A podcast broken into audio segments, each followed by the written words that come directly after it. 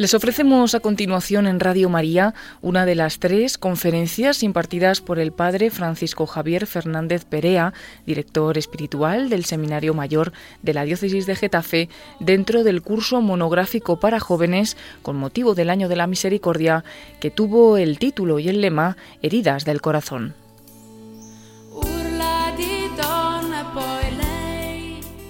Este curso tuvo lugar en noviembre del año 2015 en la diócesis de Getafe.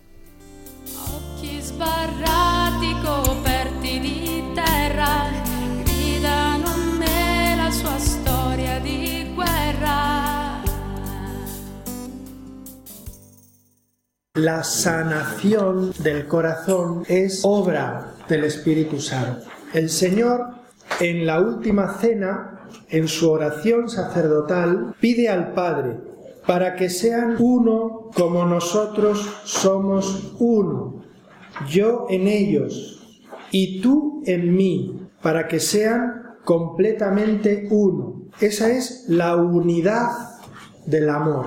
Alguno me decía, una definición de amor.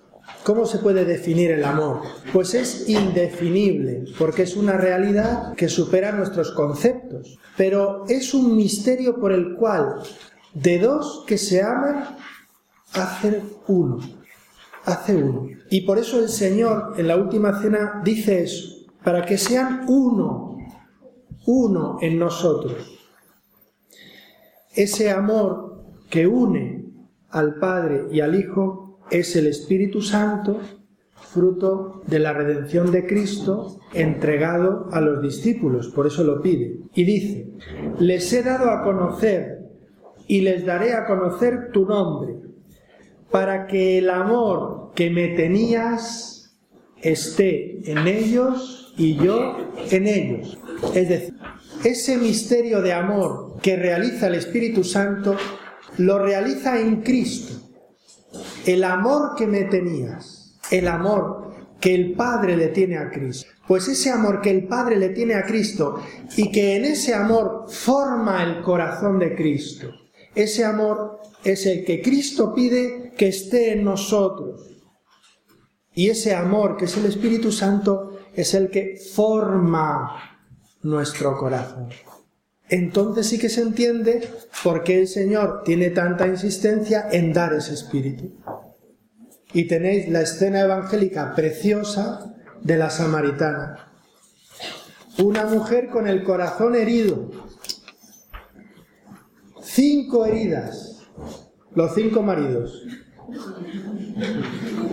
¿No? Le dice el Señor, muéstrame tus heridas, que es lo mismo que decirme, trae a tu marido. ¿No? Y le dijo, no tengo, no tengo. Como cuando nosotros vamos a mostrar las heridas al confesor. ¡Ah, un pecadillo. ¿Cuánto tiempo? 25 años que no me confieso, pero bueno, algo, algo habrá por ahí, ¿no? No, no tengo, no tengo. Y el Señor le dice, que no tienes. Verdaderamente. Cinco has tenido que es una manera hebrea de decir fulanona, cinco has tenido y el que ahora tienes no es tu marido. Ahí tenemos el caso de ese corazón herido, en lo profundo, en el amor. Y entonces Jesús, fijaros, se pone a hablar como los hombres, de bebidas. El que beba el agua que yo le daré, el agua viva. Y nosotros tenemos que beber, beber el agua viva. Beber el agua viva, que es el espíritu, es más que ducharse. No sé si lo habéis probado. Si tú te pones en la ducha y estás, pero de pronto abres la boca hacia arriba, ¿eh? el agua, además de mojarte los pies, te moja el ribonucleico de los cromosomas, porque es que entra, ¿no? Pues, ¿qué es beber el Espíritu Santo? Beber el Espíritu Santo es como hacerlo mío. Ese es impresionante el misterio de Dios. Que Dios se quiere hacer tuyo en el Espíritu Santo. Y entonces ese Espíritu Santo entra en el corazón y tiene ese amor de Dios, que es Dios mismo amando, lo que hemos explicado antes, tiene esa misión. Fijaros cómo lo pide la Iglesia. La Iglesia en el día de Pentecostés tiene una secuencia preciosísima al Espíritu Santo y dentro de esa secuencia dice, pidiendo, ven Espíritu Divino, dice, mira el vacío del hombre si tú le faltas por dentro. Mira el poder del pecado cuando no envías tu aliento. Riega la tierra en sequía, sana el corazón enfermo, lava las manchas, infunde calor de vida en el hielo, doma el espíritu indómito, aquí se refiere especialmente a los adolescentes, guía al que tuerce el sendero. Es una preciosidad, una belleza. Son funciones de sanación del Espíritu Santo cuando entra en nuestra vida. Ahora, esta acción del Espíritu Santo que va a sanar nuestras heridas, la hace el Señor en concreto con nuestra colaboración. Y esto es muy importante.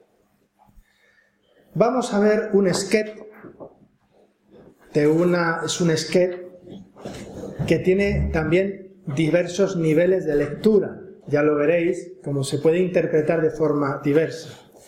Pero eh, nosotros muchas veces pensamos que esa acción de sanación del Espíritu Santo es algo así como que yo me pongo delante del Señor así y entonces Él hace. Y entonces Él me lleva y entonces Él me mueve. Muchas veces nos parece que el, sanar nuestro corazón y el que la acción de la gracia actúe en nosotros debe ser así. Y entonces yo voy eh, a la iglesia, ¿no? A la iglesia, al sacerdote, a personas de iglesia y, me, pongo así y venga, yo tengo este problema, tengo estas heridas, eh, ayúdeme, ayúdeme y a ver, y entonces nos parece que nos tienen que saber levantar, orientar, manejar todos los botones, tú, depende, a veces te dan la cabeza, pero, pero tú estás dormidito, dormidito. Y es eh, así como muchas veces nos detenemos en el camino del amor, porque todo amor verdadero exige poner en juego nuestra colaboración. No es fruto de nuestro esfuerzo, pero no se da sin nuestro esfuerzo. Las dos cosas. No sé si se entiende la diferencia. Mi esfuerzo no lo consigue, pero si yo no pongo todo mi esfuerzo colaborando con la acción del Señor en mí, tampoco será porque es precisamente una relación y una relación de amor. Y ahí es donde entra la dimensión, podríamos decir, sanadora de la vida cristiana. La dimensión sanadora de la vida cristiana está en que es verdadera vida con Cristo, amistad con Cristo. Por lo tanto, lo, lo más central, lo más fundamental es vivir una amistad verdadera con Cristo. Ahora hay que decirlo de amistad verdadera, porque claro, hay amistades que son un churro de amistad, y entonces hay que explicarlo, porque yo te quiero tanto, te quiero tanto que te he quitado el novio. Pero es por cariño, por puro cariño, ¿eh? Por puro cariño. Hombre, entonces, claro, hay que, hay que explicar un poco lo que es eso de, de la amistad verdadera, ¿no? Es verdadera relación con Cristo. Y esa verdadera relación con Cristo tiene unas dimensiones que especialmente hay que cultivar en esa relación que hemos dicho de la acción de Dios y de la acción nuestra, que vamos a entrar un poquito. Yo simplemente un poquito nada más, luego si en el diálogo salen más cosas, pero indicarlo. La sanación del corazón es obra de la misericordia de Dios. De la misericordia de Dios. ¿Por qué? Porque ¿Os acordáis que os comentaba que la herida más profunda del hombre está en el pecado? Porque es la herida en la relación con Él, en la ruptura de amor con Dios mismo, donde está el origen de todas las demás, que son consecuencia y expresión de esa herida. Y la compasión de Dios, la misericordia de Dios, actúa sobre todo el hombre. Eh, quizá esto no se distingue suficientemente. Cuando el Papa, sabéis que ha convocado un año de la misericordia, me imagino.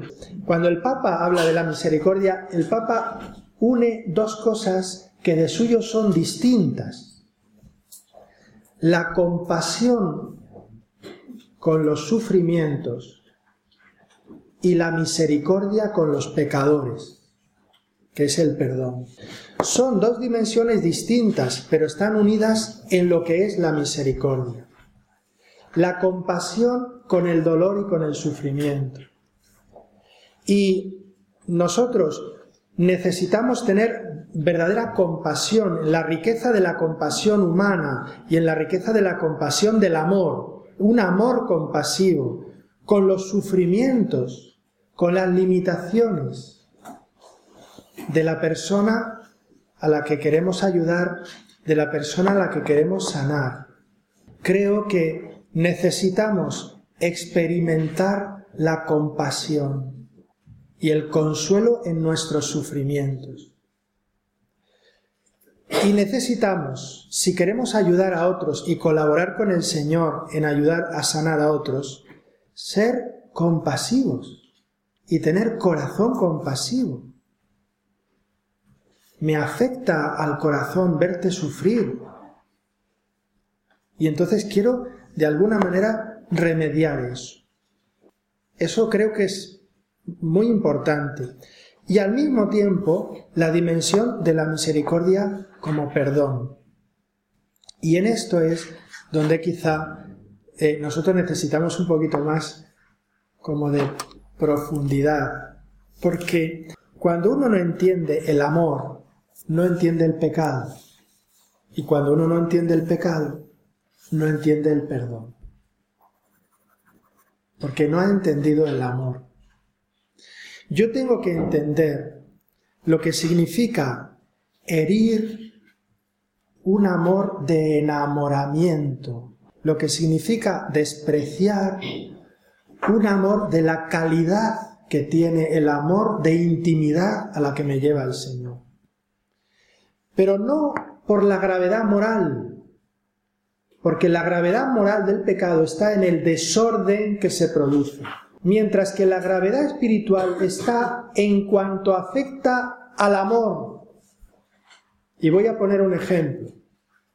Yo, ¿no? Pues como, como aquel, ¿no? Que, que cuenta, es que, fíjate, me he encontrado con un señor y me ha dicho que, me manda la porra, que no quiere saber nada de mí. Y, y fíjate, bueno, y te ha herido, hombre, era mi marido.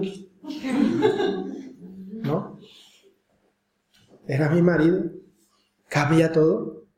Porque si dice, me he encontrado en el metro un señor que al verme me ha dicho, hija, ¿qué nariz tienes? No quiero saber nada de ti, vete a la porra.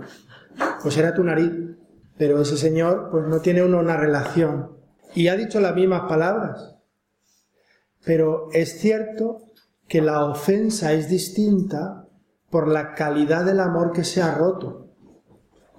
La calidad que ha roto de amor el misterio del pecado es la calidad del amor de intimidad divina, mucho más de lo que un esposo ama a su esposa, mucho más de lo que un padre amante ama a su hijo, mucho más de lo que un hermano ama a su hermano, mucho más de lo que un amigo puede amar a su amigo. Es un amor incomprensible para nosotros. Y entonces se produce una herida que el Papa eh, dice infinita, que nos supera. Es impresionante, pero es así. Y entonces, la vivencia de la misericordia del Señor tiene que ser una auténtica reparación de esa herida, que ha producido en el Señor ese, entre comillas, dolor misterioso, porque a Dios le afecta, y yo capto lo que a Dios le afecta, eso que yo he hecho, mirando a Cristo crucificado. Y en Cristo crucificado comprendo lo que es la herida en Dios. Pero capto el daño que me ha hecho a mí en mi corazón mirando a Cristo crucificado. Y así de destrozado tengo yo el alma. Porque me, he roto en pedazos. Por eso, solo mirando a Cristo crucificado entiende uno lo que es el misterio del pecado y la profundidad y la herida que yo tengo, que luego tendrá, como hemos dicho, repercusiones afectivas, pero es mucho más misteriosa que las repercusiones afectivas que yo pueda sentir o que yo pueda descubrir en mí. En la acción de la misericordia del Señor busca reparar eso. Tiene que restaurar esa relación. Y ahí es donde entra el misterio impresionante de la redención y del perdón. Cuando el Papa Benedicto como teólogo, como Joseph Ratzinger, escribió esos libros sobre la vida de Jesús, no sé si habéis leído alguno, pero por lo menos sabéis que existen, ¿no? ¿Sí o no? Bueno, ya dice mucho de vosotros. Bueno, pues ahí habla de, pues, de la herida de lo que supone el pecado. Y dice, ¿qué ocurre en el pecado? La ofensa es una realidad, es una fuerza objetiva que ha causado una destrucción que se ha de remediar. Por eso el perdón debe ser algo más que ignorar, que tratar de olvidar, cuando le decimos, ay, te he ofendido, pero nada, no ha sido nada, ni me acuerdo, es que no te ha ofendido. Porque si te ha ofendido no se te olvida. ¿Te ha tocado? La ofensa tiene que ser subsanada, reparada y así superada. El perdón cuesta algo. Ante todo, al que perdona. Tiene que superar en su interior el daño recibido. Debe como cauterizarlo dentro de sí y con ello renovarse a sí mismo, de modo que luego este proceso de transformación y de purificación interior alcance también al otro, al culpable, al que me ha ofendido, y así ambos, sufriendo hasta el fondo el mal y superándolo salgan renovados. En este punto nos encontramos con el misterio de la cruz de Cristo. La misericordia del Señor consiste en un amor que nace del mismo corazón herido de Dios, del mismo corazón herido de Cristo, que de tal manera se vuelca en aquel al que le ha ofendido y que está herido por esa misma herida, que por la fuerza del amor se une a Él. Y Cristo, uniéndose a Él, vive con Él su herida, pero no desde el pecado, como Él se la hizo, sino desde el amor. Y entonces le da la vuelta. La fuerza del amor convierte lo que había sido fruto del pecado en amor en amor. Y entonces el sufrimiento de Cristo crucificado ahora se hace amor. Y así, cargando con el pecado, lo perdona, lo cauteriza, sana la herida. Pero eso se da en un proceso, en un camino personal que yo tengo que vivir. Primero tengo que experimentarlo en mí. vivir la misericordia del Señor. Si yo no vivo esa misericordia verdadera, profunda del Señor, como lo que es, si no se restaura en mí esa relación viviéndola en serio, pues no se puede sanar. Ese es el misterio de la reparación.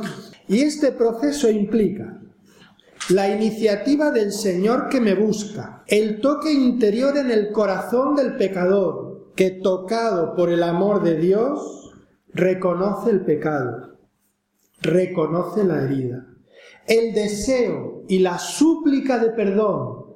Deseo pedir perdón, te pido perdón. Supone el arrepentimiento, el arrepentimiento. Muchas veces siguen en nosotros muchas malas inclinaciones porque no me arrepiento de verdad. Porque tengo el rebustillo de que como me gusta, es así. Es que lo de criticar te dice muchas veces, ¿y si no, qué hacemos? ¿No? Claro. Y estamos ahí. Exige ese proceso la confianza en el amor poderoso de Dios. Esto es un campo que sería pues para enrollarme, ¿verdad? Pero no voy a caer en la tentación, porque hay muchas otras cosas, pero yo tengo para mí que solo me puede hacer bien aquel en quien yo confío. Y si no confío en alguien, no me hace bien, de verdad. No llega a mi corazón, no me puede, no me puede ayudar de verdad. Si no confío en él, no me puede ayudar de verdad. Y por eso necesitamos confiar en el poder de la misericordia de Dios, que es lo que aparece en el Evangelio constantemente cuando dicen el Señor al curar, tu fe te ha salvado. Y algunos espabilados dicen, no, es que es psicológico, porque al tener fe se ha salvado, pero tú eres tonto. Sí, tú vete a un cojo y dile, cree, cree, y vete a correr.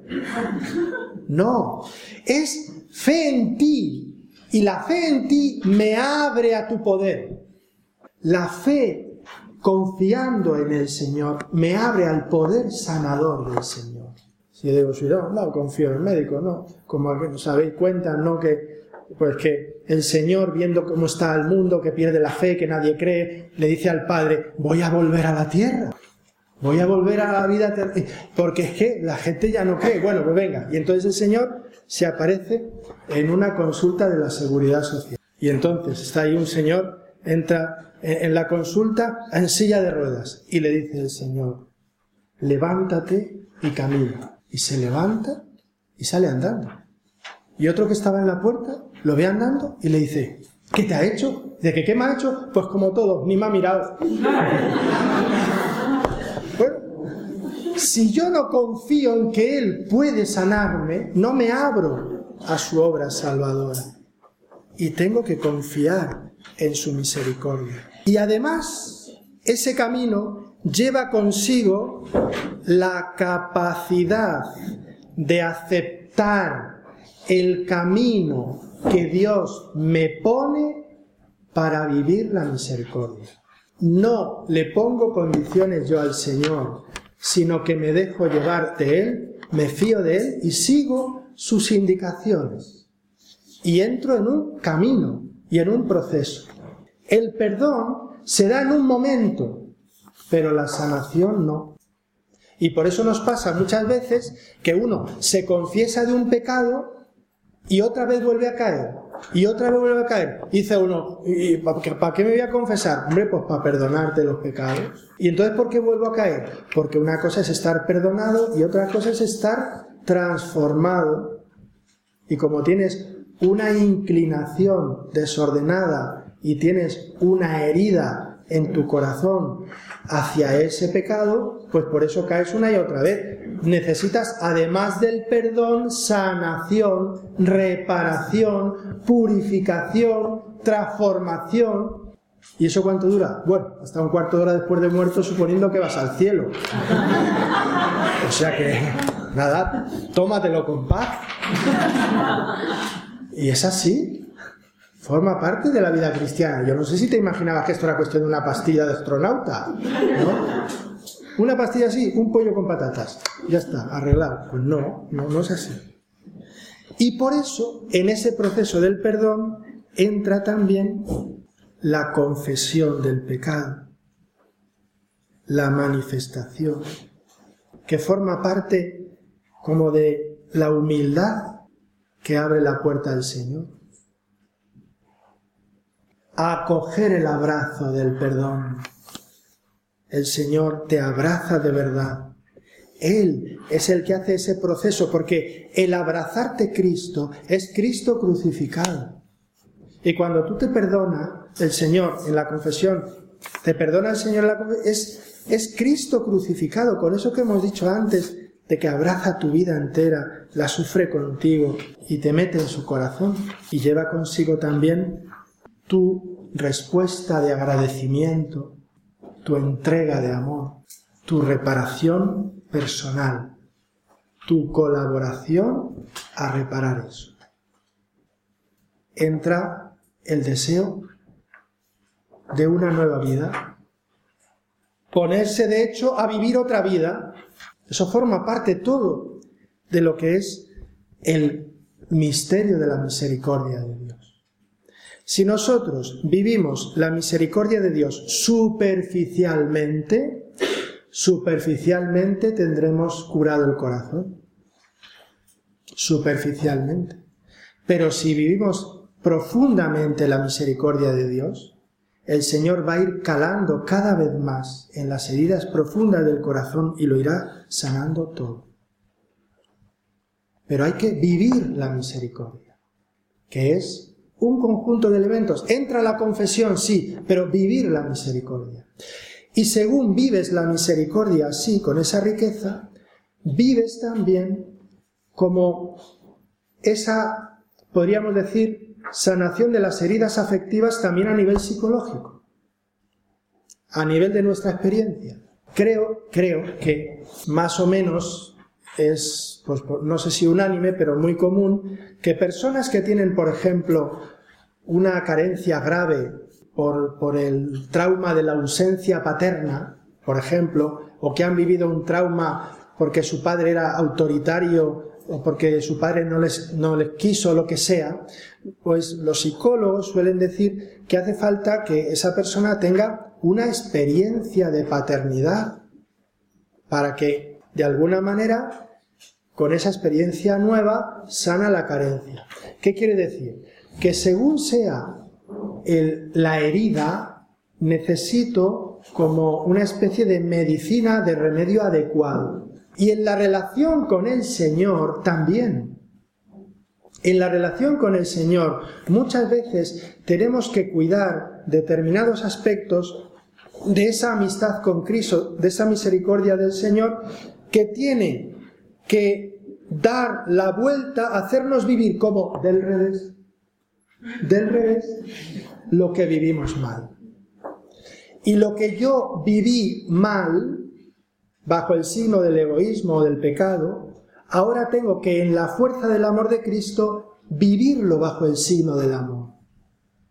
Y eso me cura, eso me sana. Entonces yo puedo decir, pues lo que decíamos, yo tengo, hay una herida de una sexualidad mal vivida. Pues no te preocupes. ¿Por qué? Porque en la fuerza del amor de Dios tienes que ir viviendo esa sexualidad desde su amor. Y entonces, pues tú eh, estás soltera y, has tenido relaciones y ahora estás herida y ahora qué hago? Pues hasta que no me case, no, porque vivir la castidad como amor sana la sexualidad. Porque si tú vives como una especie de represión de instintos, si te parece que la castidad es fastidiarse, todo el mundo disfrutando, y yo aquí que soy cristiano, fastidiado, está uno deseando no serlo, aunque sea un cuarto de hora, ¿no? Pues claro, eso no es, eso es lo que eh, comentaba con alguno de vosotros, la diferencia que hay entre la represión y la mortificación. La represión nunca es buena. Reprimir pero mortificar sí. Y estos son términos que os explican poquísimo. ¿Pero qué quiere decir? Cuando yo me reprimo, cuando yo quiero algo, lo quiero, pero por otros motivos no lo hago, me reprimo. Yo quiero darme el lote con ese, me quiero dar el lote con ese, pero es que es pecado, es que luego ¿qué van a decir? Es que luego tengo que comulgar y si no tengo que confesar antes, pero yo lo quiero y entonces reprimo eso. Y eso destroza y a la larga lo harás. Pero no es eso. La mortificación es totalmente distinta.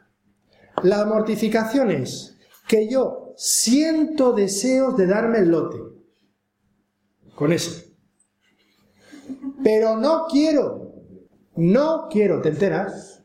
¿Te enteras, marinero? No quiero. Aunque tenga, sienta, eh, tendencia, eh, lo que decíamos del sentimiento, pero no quiero, no quiero. Y como no quiero, hasta luego, Lucas. Y entonces eso es mortificar. La mortificación se hace de las tendencias, de las inclinaciones. Y eso es lo que ordena el corazón. Porque es amor.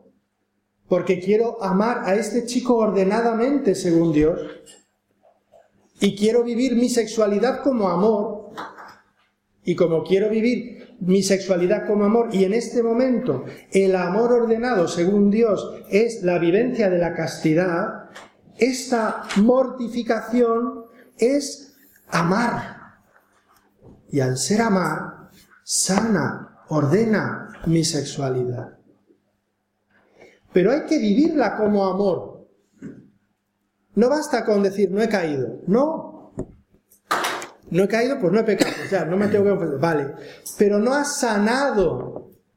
Porque lo tienes que vivir amando. Y si lo vives amando, un amor que se pone en juego así, llega también a ese nivel y va sanando la sexualidad. Y lo mismo con las demás heridas. Con lo que yo veo, tengo que vivir amando aquello que tuvo un origen en el egoísmo o en el pecado o en el no amor. Y necesitará, en función del tipo, de comillas, de herida, cuidar una un determinado aspecto. El Mm, las relaciones de amistad.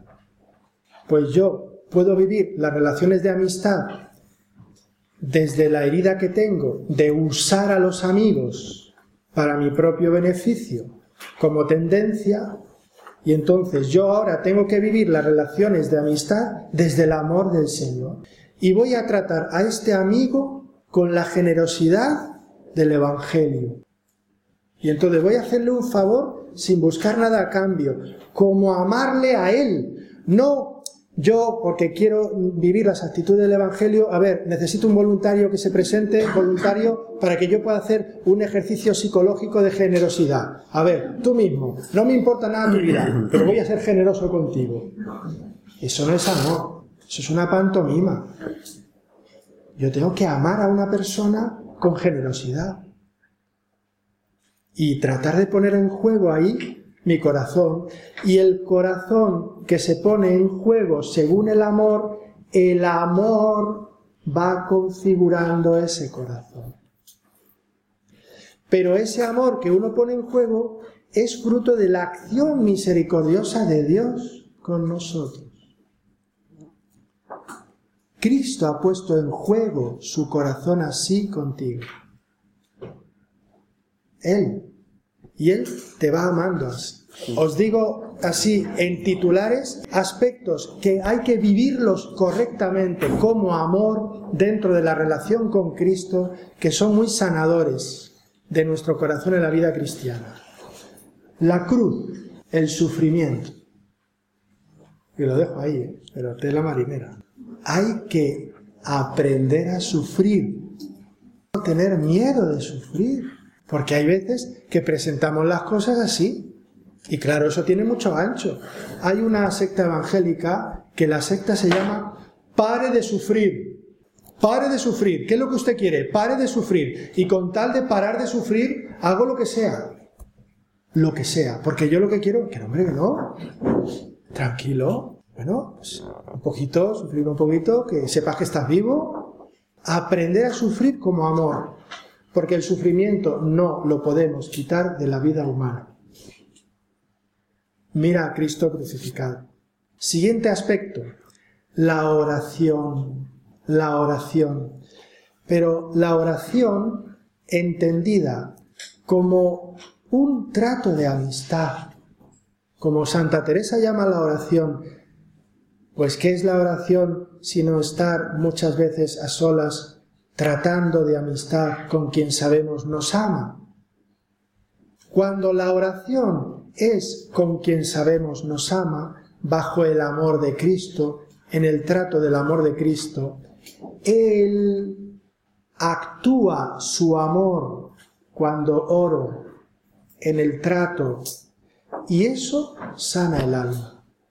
Creo que tenemos graves problemas interiores porque tenemos problemas de oración. Nos falta vida de oración.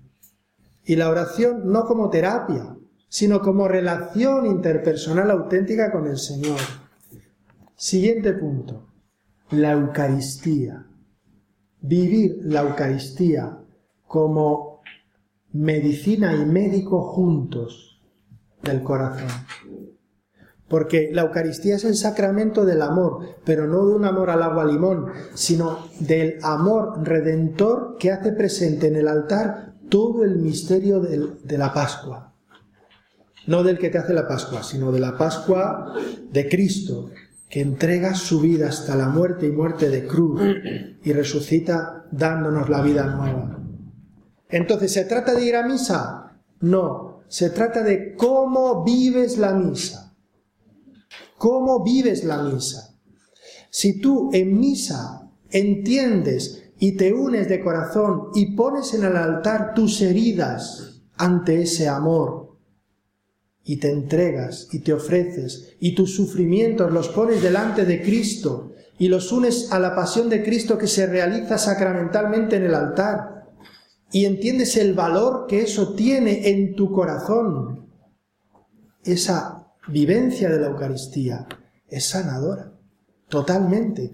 Y la prolongación en la adoración eucarística.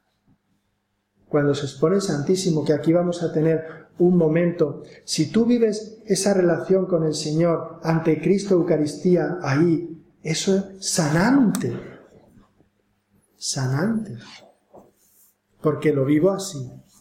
Siguiente aspecto, la amistad espiritual.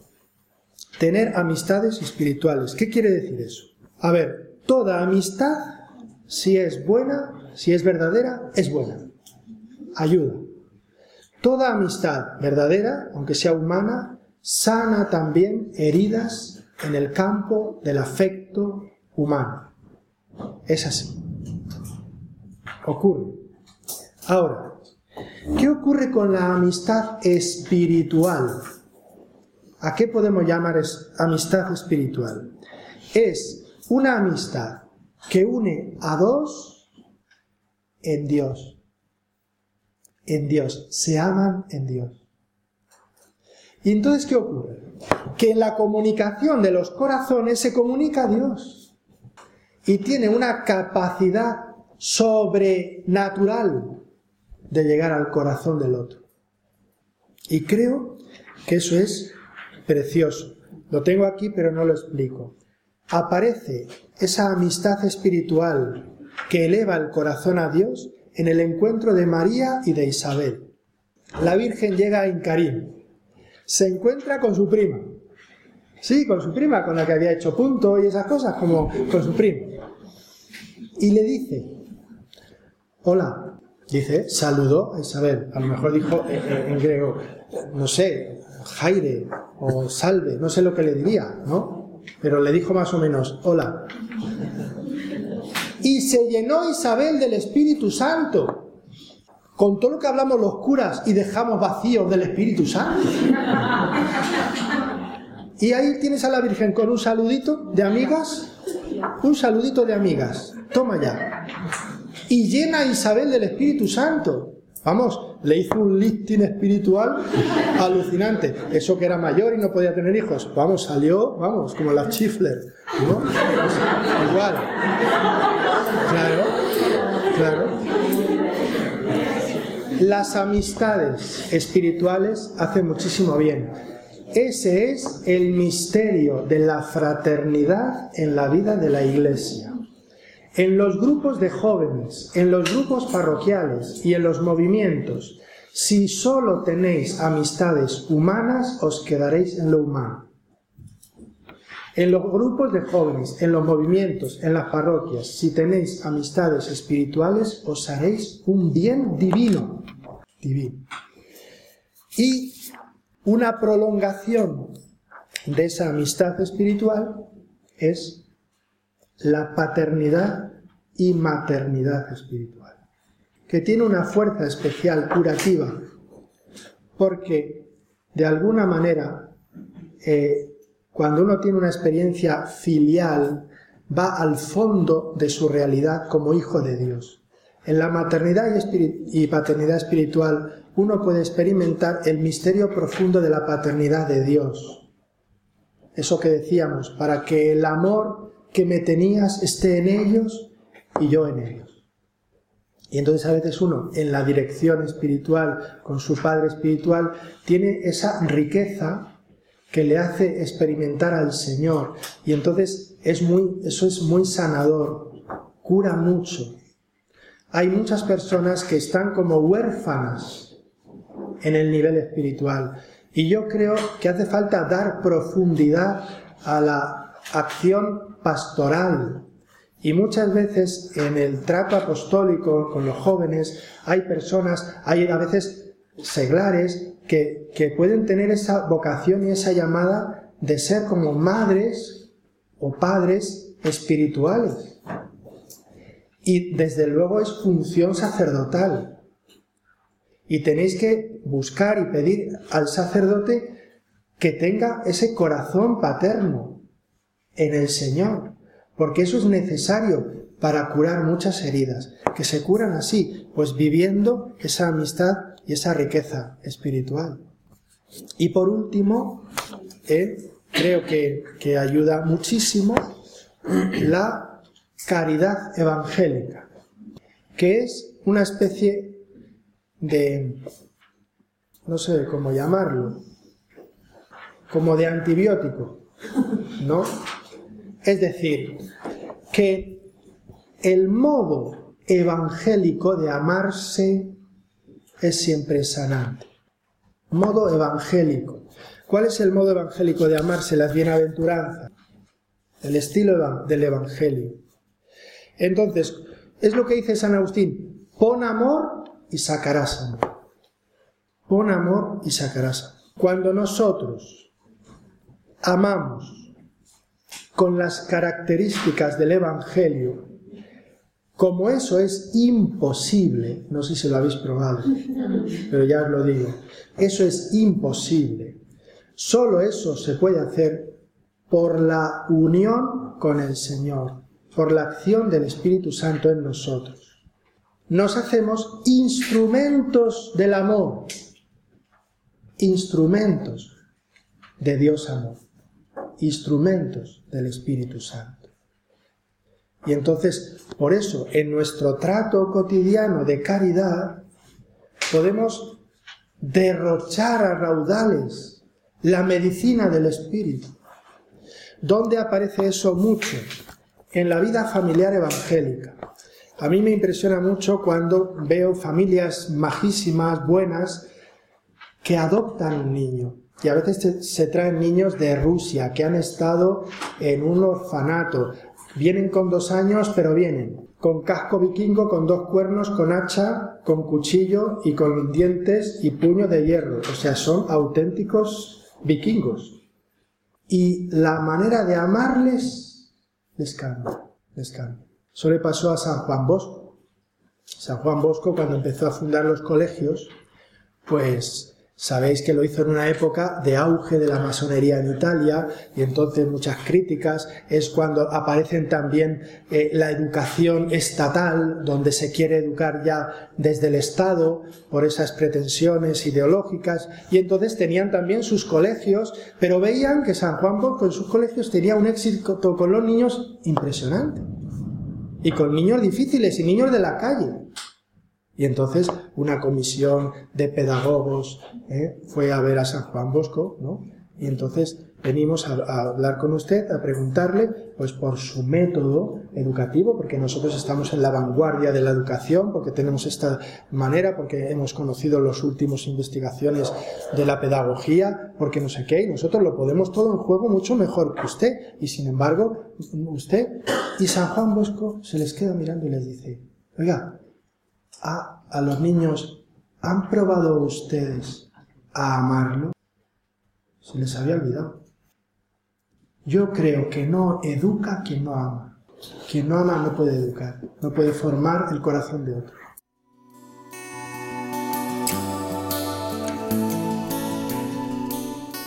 Les hemos ofrecido en Radio María esta conferencia titulada Heridas del Corazón, dirigida por el padre Francisco Javier Fernández Perea. Es director espiritual del Seminario Mayor de la Diócesis de Getafe y precisamente en esta diócesis impartió esta conferencia dentro del curso monográfico para jóvenes que tuvo lugar en noviembre del año 2015 con motivo del Año de la Misericordia. Esta es una de las tres conferencias que impartió bajo el título Heridas del Corazón. Puedes pedirle en el 902 500 518 o accediendo a la página web www.radiomaria.es.